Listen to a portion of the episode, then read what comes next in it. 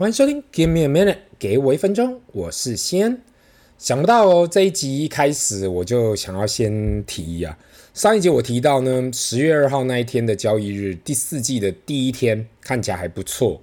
想不到过了那一天后就开始喋喋不休了。很多人问我到底发生了什么事情，是不是有什么黑天鹅事件呢、那这时候如果你在网络上就会看到各式各样的理论都出来了。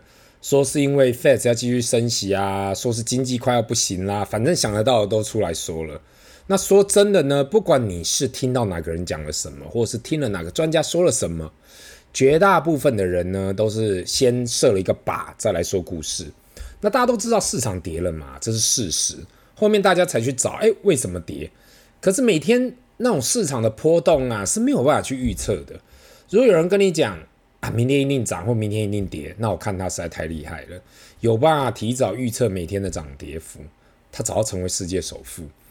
那很多人我知道现在要开始开骂，就说啊，西恩是你自己认知不足，不要以为外面没有人可以每天预测涨幅的。那过去呢，我有看过，哎，像动能操作啦，或是趋势操作的人呢，momentum trading 这些的，一大早开盘前后去看到底趋势在哪里，那坐在那里。看，我也想到那种坐在那里看第四台后面的老师啊，听收音机的分析师啊，每次听到都热血沸腾。很多时候呢，我都在那里想啊，这一定有人看跟听，不然怎么可能会有这么多老师在电视跟收音机里？那我看着看着，听着听着呢，就想起了，如果这些老师推荐的股票真的有让人赚钱吗？还是绝大部分人最后跟着老师是让老师赚到钱了？那其实呢，这不关我的事。毕竟我又不是一个投资老师，我也没想要当一个投资老师。那我今天在这里分享呢，只是过去二十来年呢，从学校毕业后，我觉得如果我早一点点学到，现在也许就不一样了。那就是有种那种千金难买早知道，一路跌跌撞撞的过来，到了现在才知道。过去几年又学到了一个新的讲法，新的体会嘛，就是说少年得志大不幸。这句话的意思就是呢，当你越年轻的时候，越就是很快速得到成功，比较没有机会可以意识到自己还有可以进步的空间。另外，年少得志也有可能让你容易忘了自己，忘了自己是谁嘛。那没有注意到一切的风险。那我过去也想到碰到那种很多难题的时候啊，总是觉得诶，怎么会那么不顺畅？那后来才知道，人生本来就没有一帆风顺的嘛，都是一个萝卜一个坑。当你爬过了这些难题、这些高墙的时候，才会开始珍惜周遭的一切。所以不是有那一句话吗？一切得来不易。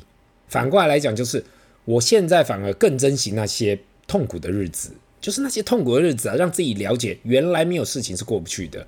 人生就是要有那些挫折，才会让自己的内心更加强大嘛。那今天一开场聊得有点严肃，换个比较轻松的话题。最近一周呢，不少人问我有关目前台湾投信拼命发 ETF 的情况下，不知道外资投信未来是不是也会进军台湾的 ETF 市场？那过去三十年呢，外资投信在台湾呢就是拼命推那个共同基金嘛，mutual fund，使得呢这块土地变成世界上少数持有这么多共同基金的地方。那过去十年，慢慢的这些基金或许因为绩效不好的原因，或许因为费用太高。太多的获取了，慢慢的开始转移到 ETF 这里来。那我也分享过，共同基金需要透过银行理专继续进行交易，每天只有报价一次，一天也交易一次，费用也相对的高。那 ETF 呢，毕竟是在股票市场公开交易，所以可以直接在市场内交易。另外，价格也是随着市场交易在改变，也就是这样，使得越来越多投资人开始改用 ETF，而退出了共同基金的投资。这个比较我过去呢已经分享过很多次了，所以我也不会再去细项讨论。那我想外资看到台湾 ETF 市场蓬勃发展，肯定是不会置身事外。今天呢这一集不是业配，只是因为刚好看到零零九三五野村创新科技五十准备在台湾上市，所以今天就来分享一下这档外资的 ETF。如果对野村资产管理不熟悉的听众，这这间公司算是日本耳熟能详的品牌了嘛？目前是日本最大的 ETF 发行者，在日本 ETF 市占率超过四十 percent。因此，当他们这一次 要发行这个 ETF，当然主打的就是日本经验传承到台湾。那台湾呢，要在台湾发 ETF，最重要还是创新科技这一块。毕竟台湾还是电子业跟创新产业比较产业比较热门啦，所以使用这个主题来当重点。那零零九三五呢，追踪的台湾指数公司。的所发行的特选台湾上市上柜 FactSet 创新科技五十指数，这是由台湾指数公司制作的嘛？那看这个指数，我们要去看它是怎样去编制的。那当然是属于我们过去有提到的 Smart Beta，用某些因子去筛选。说实在的啦，当我自己看完这些规则的时候啊，感觉这指指数真的是蛮复杂的，但还是想要跟大家分享一下。第一呢，就是它里面一定是台湾上市柜普通股公司，市值大过五十亿新台币，所以这一定是要还要跨越。那第二呢，就是一定要属于 FactSet 科技创新科技次产业。那在这里面相关的营收一定要超过五十 percent，所以要比较纯的科技创新产业。那这 FactSet 科技创新，呃，这种科技次产业里面呢，包含了我们嗯，现最近最热的 AI 啦、五 G 啦、电动车啦、元宇宙啦、区块链、机器人啦、大数据、金融科技、云端运算、资讯安全、半导体，所以其实。几乎就是包含大家想得到的全都有了。那第三点呢，是需要是近四季，这是公司需要近四季营业利益大于零，所以就是一定要赚钱的，是近四季一定要赚钱的公司。研发费用占营收比重排除最差的二十五 percent 跟小于两 percent 的，所以就是研发费用一定要占营收比重最高，非常高嘛。另外呢，要排除现价离最高点最远的十 percent，就是不能它现在的价格离它最高的价格太远，就是可能已经落后了。那第四第四呢，是排除无 CSR 报告书的公司，所以代表很注重 CSR 这一点。第五呢，是近三个月日成交量大于一千五百万，所以就是说它需要有流动性，这公司一定要有流动性。第六呢是。个股权重小于三十 percent，前五大小于六十五 percent，其实这有点像台积电的条款啦。因为如果你去看零零五零跟零零六二零八这个传统的台湾五十嘛，被诟病就是因为台积电几乎占了五成左右。那第七呢是一自由流通市值，然后就抓出那前五十大的公司。那总结来讲啊，就是要找这个指数，就是要找有呃创新科技里面的有赚钱，是赚钱的。是有高度重研发的，是有成长性的，也有流通性的前五十大市值的科技创新公司，听起来好像是这么一回事。所以我又去里面看了的产业啊，跟成分股，前三大产业配置为半导体业，就占了七十点八 percent，电子零组件占了十六点八 percent，电脑及周边设备占了七点三 percent。那我现在这样看起来，怎么好像跟其他科技型的 ETF 没什么两样啊？那我们再去看前五大的配置的公司好了。第一名台积电二十九点一 percent，第二名联发科十一点五 percent，第三名台达电七点九 percent，第四名联电五点七 percent，跟第五名日月光四点一 percent。那这样这五间公司啊，都是大家耳熟能详，看起来好像跟其他科技型、科技主题型的 ETF 差异性也不大啊。好，那我们再去比较一下管理费用。目前零零九三五这个管理费用呢是零点四 percent，然后管委管理保管费为零点零三五 percent，这样大致上为零点四三五 percent，就是总总费用。那看起来这个费用也跟其他的本土投信发行的 ETF 费用差不多。例如零零八八一国泰五 G Plus 这档目前台湾比较算大型的科技主题。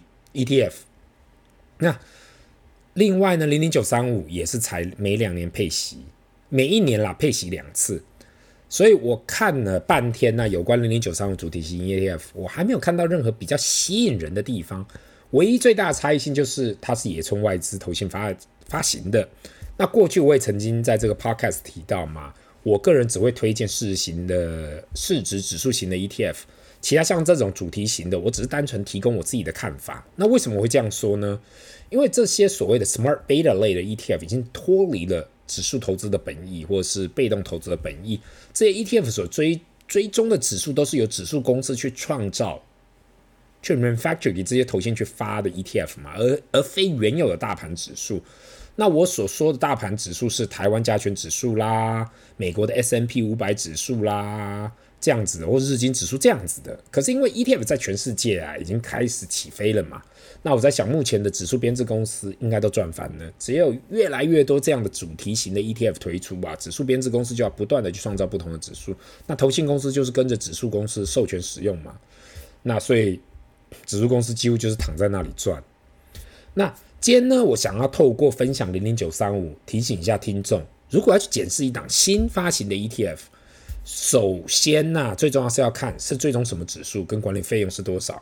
指数 ETF 的前提重点就是到底追踪是哪个指数，which index。如果说是一个全新的指数，是根本看不懂里面的规则，那不又是回归到过去共同基金的时候，根本不知道基金经理人是怎样去配置资金。